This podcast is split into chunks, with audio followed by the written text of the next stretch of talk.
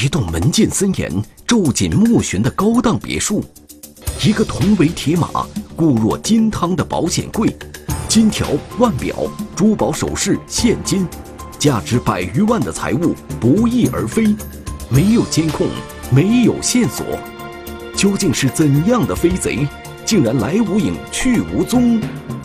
模糊的鞋印，天网栏目即将播出。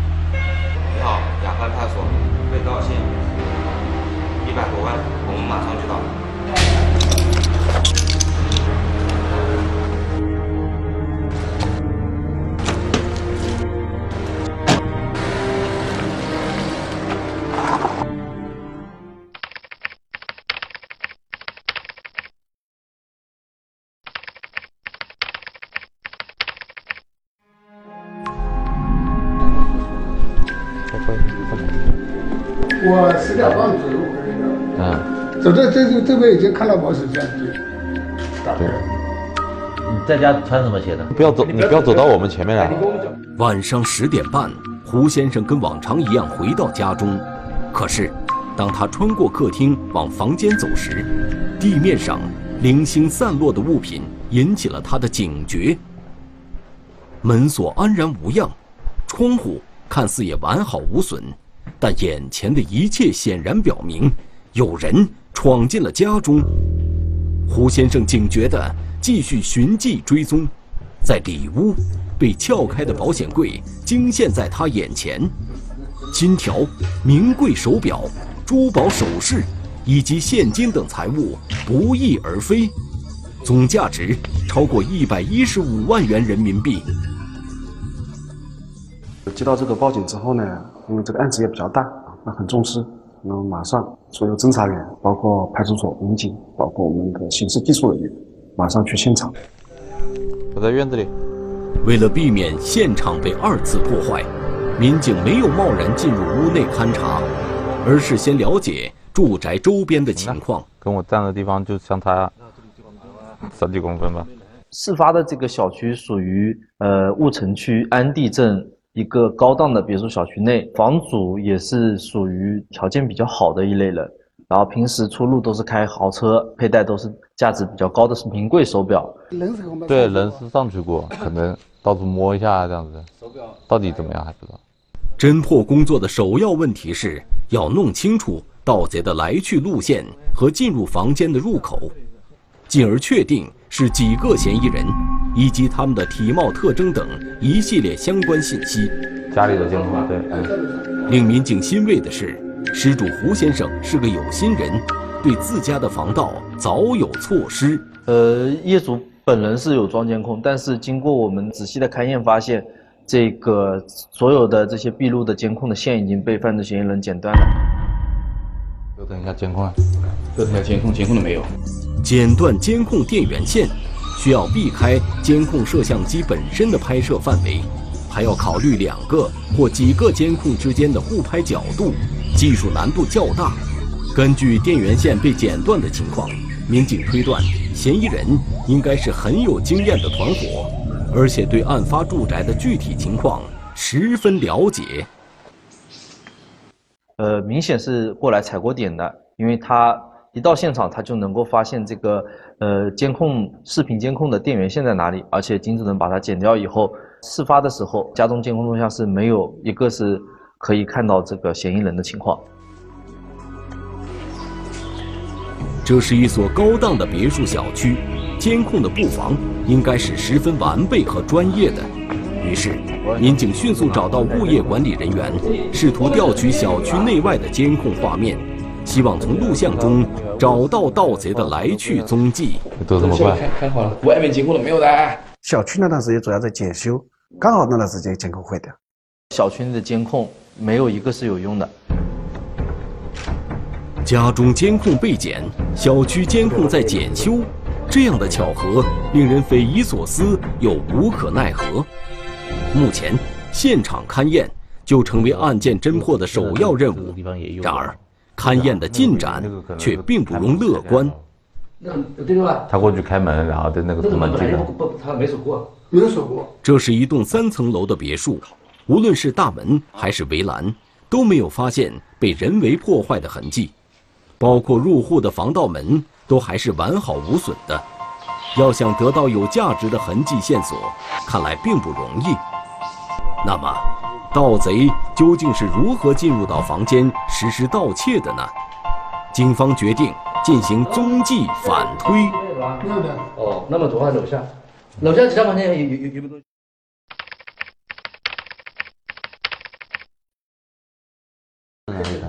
关掉，关掉，关掉，关掉，全关掉。里面那个是保险箱里面的。就是保险箱里面还有个抽屉的的，一样的。根据保险柜被破坏的痕迹，民警判断它是被类似于螺丝刀一类的工具撬开的。信封，信封来写一下，在这里。先先这不。而且这个保险箱，我们当时看到是比较大的，可能重大概在四五百公斤左右，成年人是一般难难搬走的。而且，根据报案人来说，这个保险箱当时购置的价格也比较高，那这个保护程度也比较好。那能够撬开这一类保险箱的，也能够推断出是一个专业的盗窃的团伙，对吧？嗯，在这边走也正常的。顺着地上似有似无的蛛丝马迹，民警一点一点向前推进，一直追到卫生间，才发现被打开的窗户和被撕裂了的金刚网纱窗。顺着这扇被破坏的窗户，警方一路倒查，追到了院子围栏。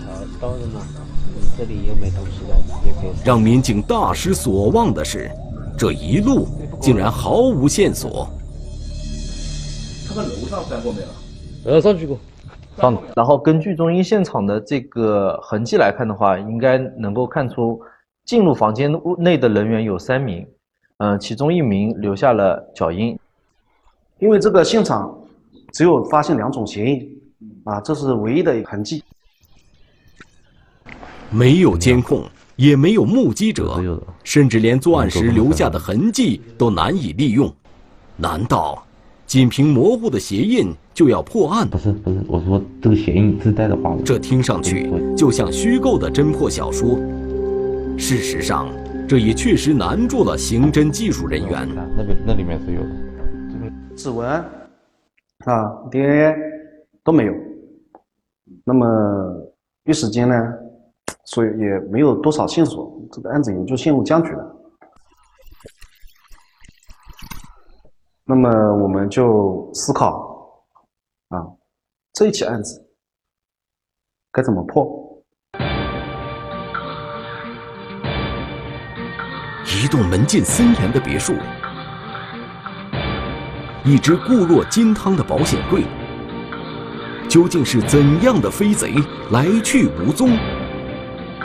一只模糊的鞋印能揪出多少线索？模糊的鞋印，天网栏目正在播出。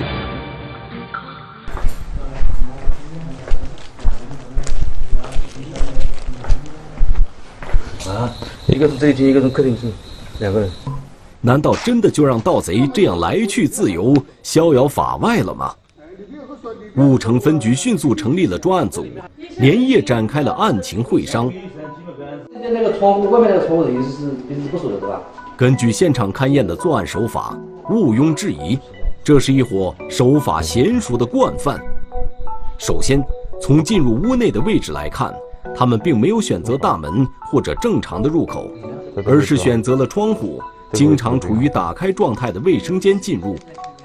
虽然这扇窗户也加装了防护网，但对于惯犯来说，破坏它轻而易举。关那是没有那么大的，啊，纱窗应该是关好的。经？而且从整体环境来看，这也是整栋别墅最为隐蔽的地方。其次，按照在客厅提取到的鞋印来看，在通往目标路径之外的其他地方，并没有出现同样的鞋印，这足以说明盗贼就是直奔目标而去的，至少他不会在其他地方过于分心。目标就是失主家里屋的这个保险柜。而这个防护级别较高的保险柜，如果仅凭粗暴的外力是难以破坏的。这边一把，这边一把，但这伙盗贼却能凭借一把类似螺丝刀的工具，就将财物洗劫一空，这足以说明，盗贼对保险柜结构有着较高程度的研究。两个人，目前排除出来的两个人。呃，当时我们是兵分三路的，一路是继续复勘这个现场，看看有没有找到的这些蛛丝马迹；另外一路人呢，就是对于这个周边的保安、物业人员进行走访，看一下，确定具体的这个事发的情况。第三方人员呢，就是根据我们案发现场的周边监控进行寻找，看看再从周边的监控能不能看到这个嫌疑人的进出情况。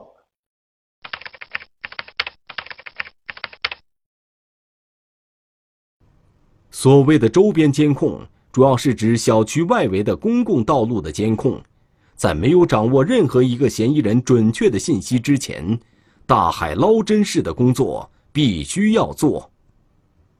后来通过我们的勘察得出是翻围墙进入的。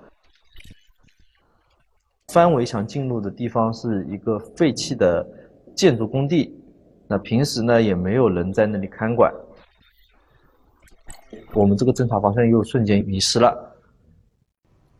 时间一分一秒的流失，每过一分钟，嫌疑人就有可能将财物销赃，案件的侦破就会更加困难。理想中，全数追回赃物的可能性就会丧失。而此时，警方掌握的所有线索，却还只有那一只模糊不清的鞋印。所有的我们的侦侦查手段，公安能够有的侦查手段，我们一切都要用上。根据我国刑法，涉案四十万元的数额已属特别巨大的盗窃案，更何况这是一起数额超过百万的入户盗窃案。专案组夜以继日，全力侦破。就相当于一个我们重特大案件来讲，我们这个作合同作战、同步上案的机制，我们就马上就启动了。根据经验和职业特有的敏感，专案组意识到惯犯的特性一定会反复踩点儿，以此确保作案成功。那么，他们踩点的位置一定就在附近，无论如何都会留下蛛丝马迹，不可能就这样消失得无影无踪。是。哎，八点钟应该他应该有有两。于是，专案组扩大了监控的查找范围。小区没有，但是我主要的道路监控有。此外，惯犯还有一个特性，他们以偷盗为职业，不会只做一起案子。如果事实如此，那么那枚模糊的鞋印就是有效的分析样本。它这个是叠在这个点状的上面的。呃，我们想可不可以通过这个鞋印来我们全市进行串并，看看其他案子啊是否有同类型的鞋印。于是，武城分局马上申请案件串并，汇总全市最近发生过的盗窃案件，案情奇迹般的有了转机。呃，比较幸运的是，我们经过这个串并呢，发现这个六月十五号，也是在我们雅范派出所辖区附近的一起入入户盗窃案。仅仅是在胡先生家被盗的两天前，对面小区也发生过盗窃案，这应该说是目前最有价值的线索了。两个鞋印是一个现场，另外一个鞋印是另外一个案子。当时我们也提取到一枚的鞋印，桂屿山居，啊这一起里面有一种点状的鞋印，啊，经过分析呢，这两个鞋印啊，所有的特征进行分析是同一种、同一个。那么我们就并案侦查了。并案后，民警整理了别墅对面小区这起盗窃案的相关资料，其中最重要的是监控视频。桂宇山居家里是装了监控探头，发现有那么两个嫌疑人啊，凌晨四点零三分，那么偷了六百块钱，那么我们就知道了这个确切的时间啊，确切的地点。再通过这个监控，我们进行倒查，看这些嫌疑人是从哪里来的。通过倒查现场附近监控，民警发现了一辆比亚迪两厢小轿车以及两名嫌疑人。顺藤摸瓜，又发现他们的落脚点在武义同勤东干村。同时，民警通过查验，确认车里的其中一名嫌疑人名叫石某凤。贵州松桃人，此人有盗窃前科。他因为盗窃，呃，被判刑的情况已经不下三次。然而，即便确定了其中一名嫌疑人是石某凤，仅凭两枚相同的鞋印，也不能完全确定是同一个人参与了这两起盗窃。也就是说，这无法证明别墅被盗案里就一定有石某凤。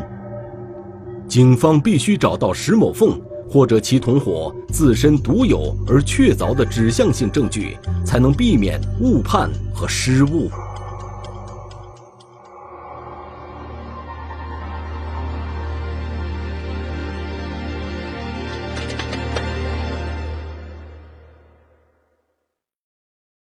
魔高一尺，道高一丈，盗贼行踪不测，扑朔迷离。警察千里捉贼，雷霆手段。模糊的鞋印，天网栏目正在播出。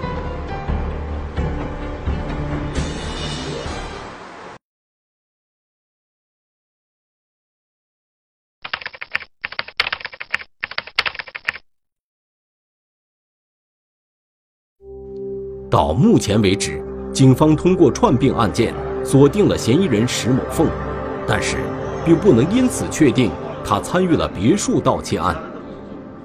通过更进一步的调查，民警对石某凤活动轨迹进行了复盘，发现，在六月十七日当晚，与他整晚在一起的人中有一个叫龙某强的贵州人。那么，这个人是否和盗窃案有关呢？像我们金华。啊，那监控是基本安装，啊，可以做到是基本上主要道路上都能让它人过留影，车过留痕，肯定能做到这个。金华市区的大小道路上，监控设施可以说无处不在。桂玉山居盗窃案中，虽然嫌疑人全程蒙面盗窃，然而当他们离开之后。能逃过监控探头的拍摄吗？啊，毕竟从金华这个安定到武义这一段路啊有点长，警惕性稍微低一点，那么没有门门面。经过卡口的时候呢，也获取到有一张比较正面的清晰的照片。监控照片显示，坐在比亚迪车内的两名嫌疑人正是石某凤和龙某强。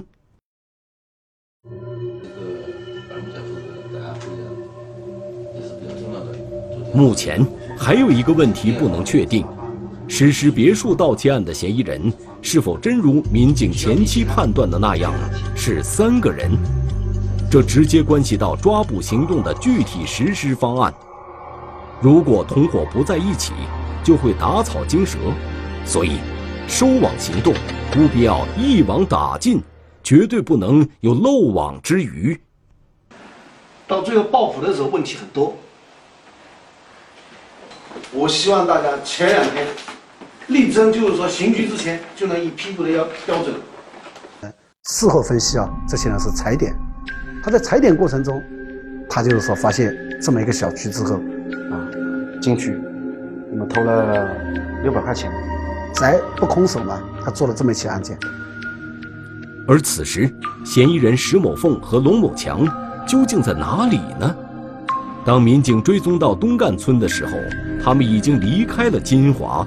那根据这一名犯罪嫌疑人的呃活动轨迹，我们通过视频的追踪，发现了该犯罪嫌疑人跟其他几名人员一起在义乌上高速了。我们发现上高速的时候是在案发的第二天的下午两点钟左右。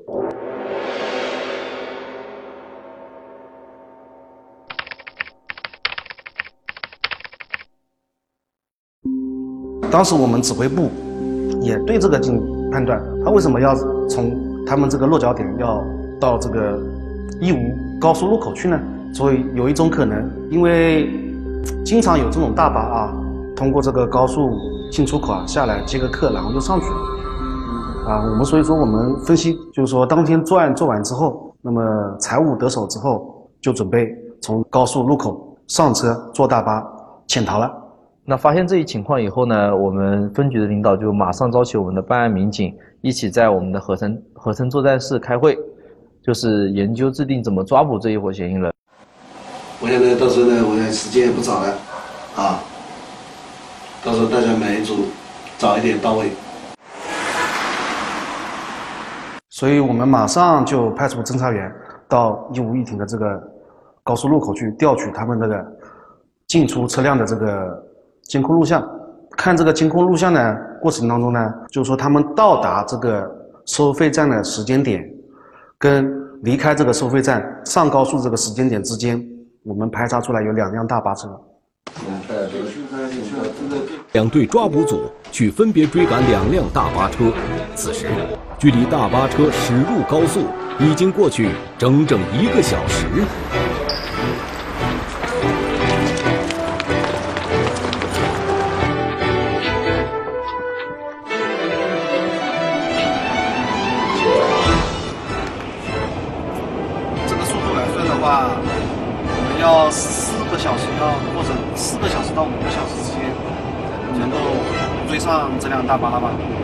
按正常速度啊，可是这四五个小时会发生什么变化，民警们难以预判。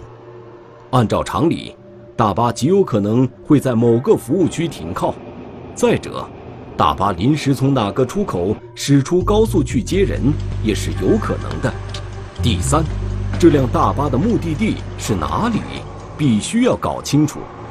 这几种情况都可能导致两队抓捕组无功而返。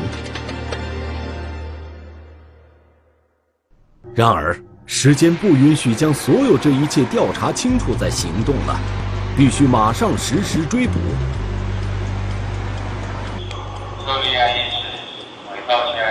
指挥部在合成作战室负责解决所有未知可能，及时指挥两队实施追捕。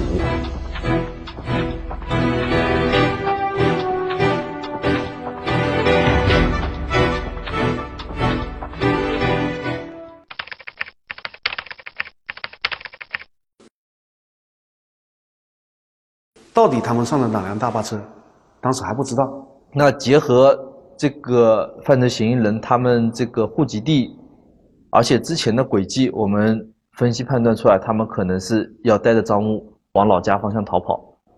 他这个赃物只要一旦回到贵州，那我们想追回来的难度就特别大了。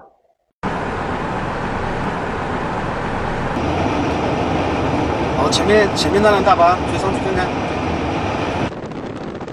追捕的两组分队一刻不停，密切注意沿途大巴，而指挥部更是紧张地搜集汇总各路信息。无论如何，有一点共识，大家都十分明确，绝不能让嫌疑人回到贵州。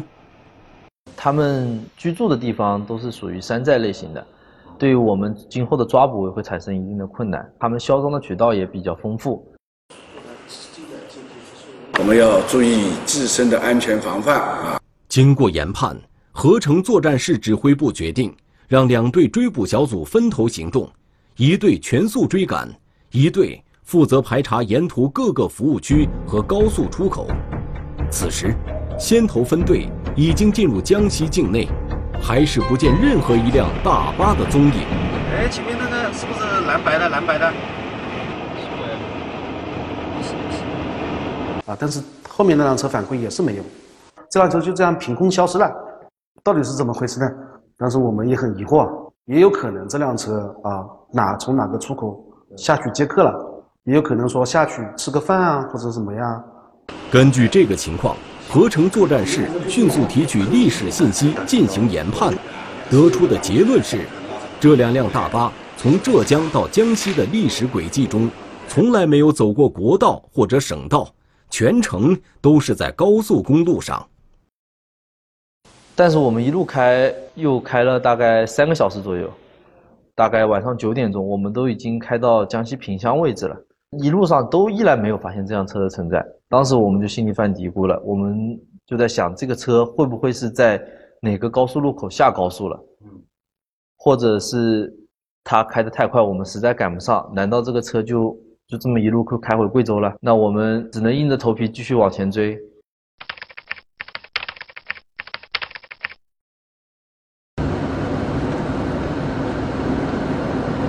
就在这时，指挥部传来消息和监控图片，在江西鹰潭收费口，监控探头清晰地拍摄到石某凤和龙某强两人一起坐在一辆大巴的副驾驶上，而这辆车的车牌号也被成功锁定，湘优，尾号为五五。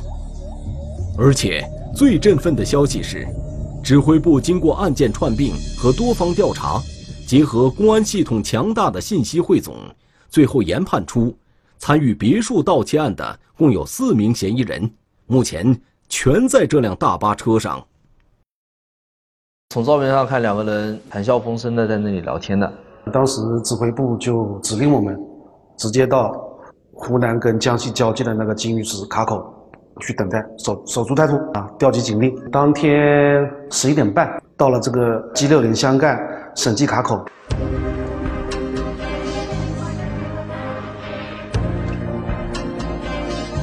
千里奔袭，猫鼠游戏，人赃俱获，却还能百般抵赖。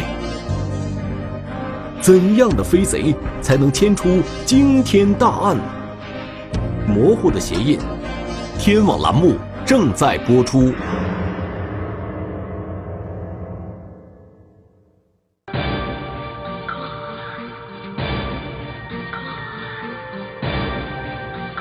六月十九日凌晨零点三十分，目标大巴出现了，民警迅速向大巴靠拢，同时，坐在副驾驶上的嫌疑人龙某强率先发现了警察。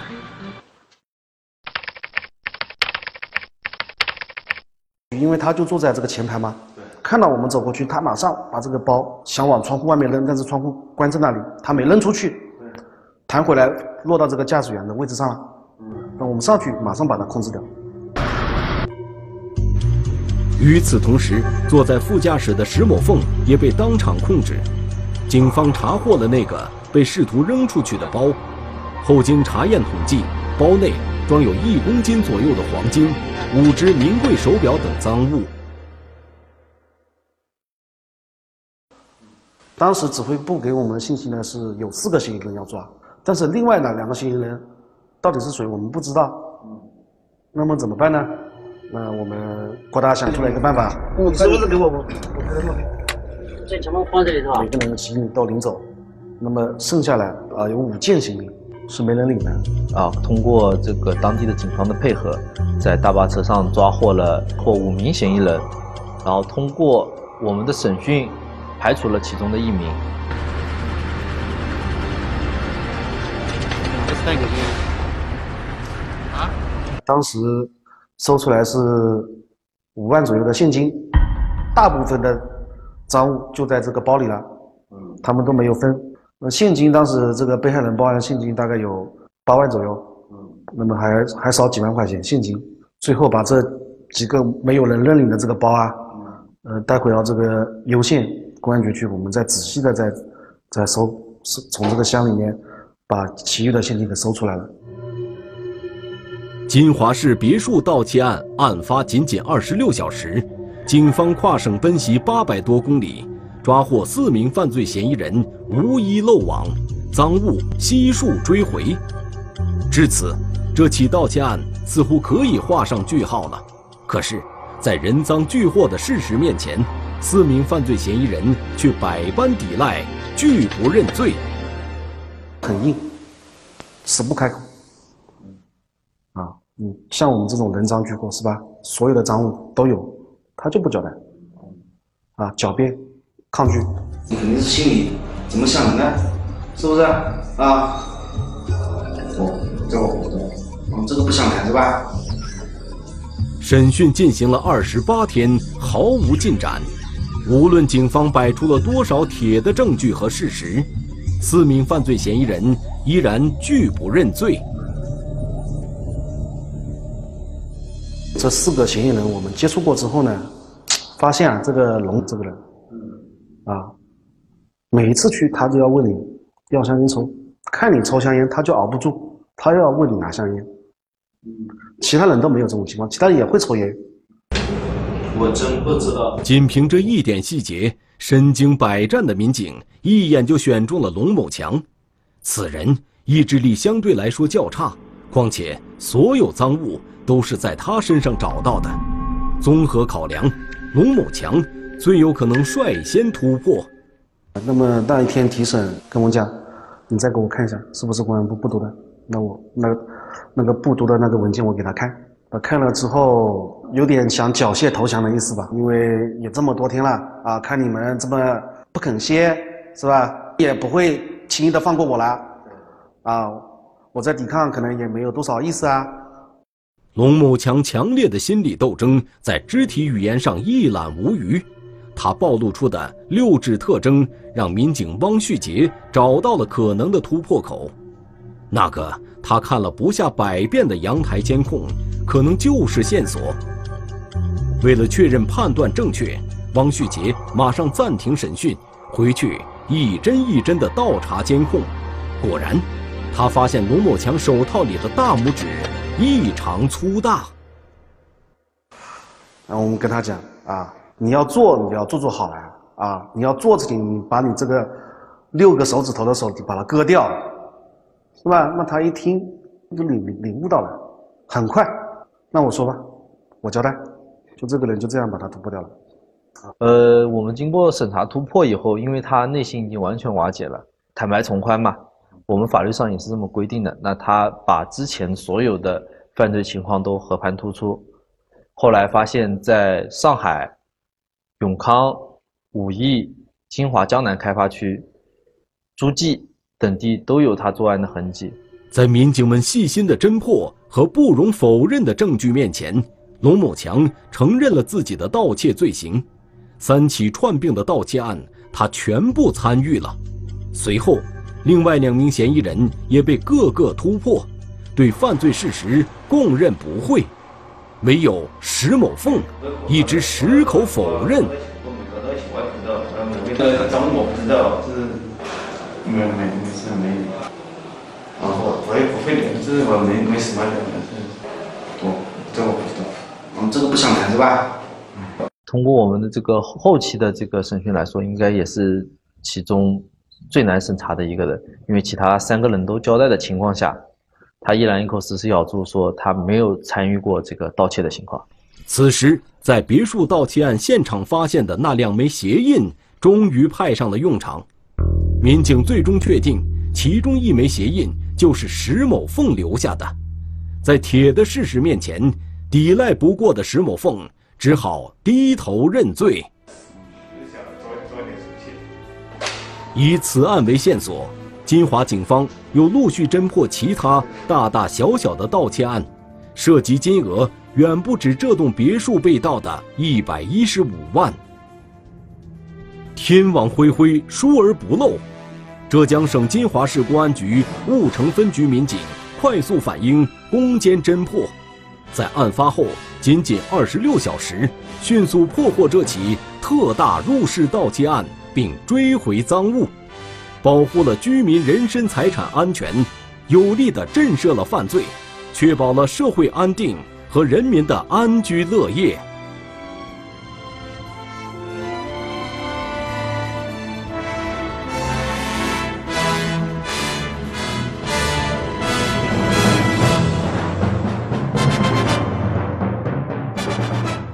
中华人民共和国公安部 A 级通缉令：李红利，男，一九六四年七月十八日出生，户籍地山西省稷山县稷峰西街武装部家属院，身份证号码：幺四二七二七一九六四零七幺八零三幺三。该男子为重大盗抢骗犯罪在逃人员。公安机关希望社会各界和广大人民群众及时检举揭发盗抢骗等违法犯罪活动，发现有关情况，请及时拨打幺幺零报警。车流不断的省级公路旁，一名老人倒在地上，是突然病发还是另有原因？现场缺乏痕迹物证，周边没有目击证人，警方如何抽丝剥茧？找出老人死亡的真正原因。省道上的车祸，天网栏目近期播出。